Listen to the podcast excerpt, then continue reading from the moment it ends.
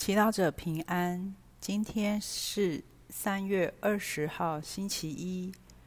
我们要聆听的经文是《路加福音》第二章四十一到五十一节，主题是“好父亲”。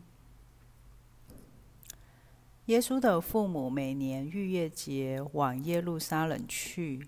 他到了十二岁时，他们又照节日的惯例上去了。过完了节日，他们回去的时候，孩童耶稣却留在耶路撒冷。他的父母并未发觉，他们只以为他在同行的人中间，遂走了一天的路程，以后就在亲戚和相识的人中寻找他，既找不着，便折回耶路撒冷找他。过了三天，才在圣殿里找到了他。他正坐在经师中聆听他们，也询问他们。凡听见他的人，对他的智慧和对答都惊奇不止。他们一看见他，便大为惊异。他的母亲就向他说：“孩子，为什么你这样对待我们？”看，你的父亲和我一直痛苦地找你。耶稣对他们说：“你们为什么找我？你们不知道我必须在我父亲那里吗？”但是他们不明白他对他们说的话，他们就同他就同他们下去，来到那泽勒，属他们管辖。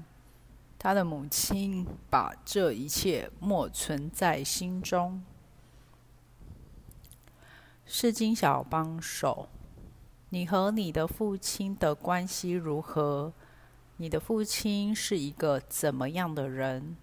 你从你的父亲身上所学到最重要的一件事是什么？有时候我们的父亲并不完美。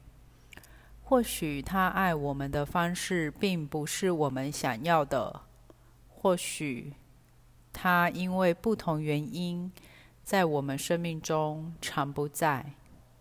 但当我们纪念耶稣养父的时候，我们还是可以问问天主：他透过我们的父亲给了我们什么礼物？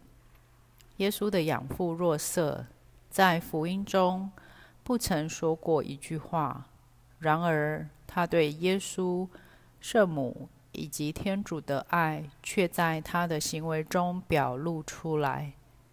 就像今天的福音，当耶稣的父母发现他走丢了以后，若瑟的心一定和玛利亚一样着急、自责。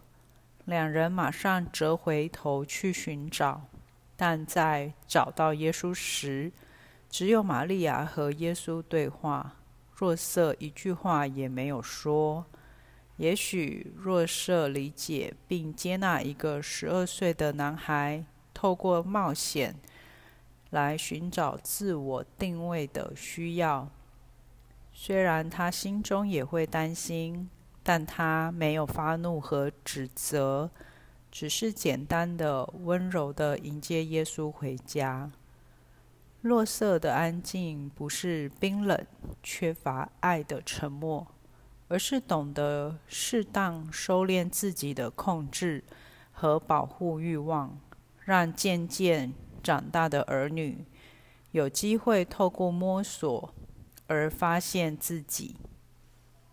我们可以在耶稣稳定、健康的人格推断若色的身教对耶稣的影响是多么正面的。也许我们的父亲也是一个沉默寡言、不善表达情感的人，但他的照顾和培养，我们是否看到呢？今天，如果你也是为人父者，让若瑟提醒你，除了满足孩子们物质上的需要，一个父亲是否更需要给孩子陪伴、同理、正确的引导和稳定的支持呢？品尝圣言，他们在亲戚和相识的人中寻找他，既找不着，便折回耶路撒冷找他。活出圣言，检讨你和你父亲的关系，你有什么话要对他说？什么爱要对他表达的吗？全心祈祷。